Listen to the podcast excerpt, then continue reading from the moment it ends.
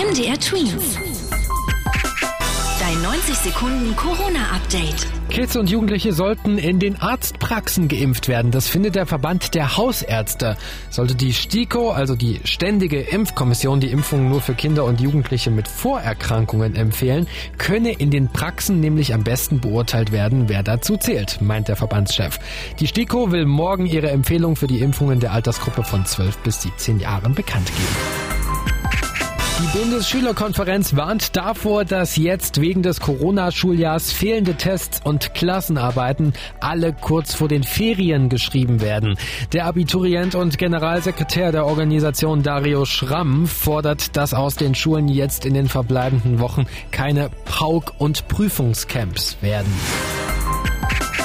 Ab Donnerstag soll es einen digitalen Impfpass geben, das sagt das Gesundheitsministerium. Mit diesem Impfpass kann man dann zum Beispiel auf dem Handy vorzeigen, dass man geimpft ist. Gerade für Urlaubsreisen und die Restaurantbesuche könnte das Erleichterungen bringen. Der typische gelbe Impfpass bleibt aber gültig. MDR Tweets. Dein 90 Sekunden Corona-Update.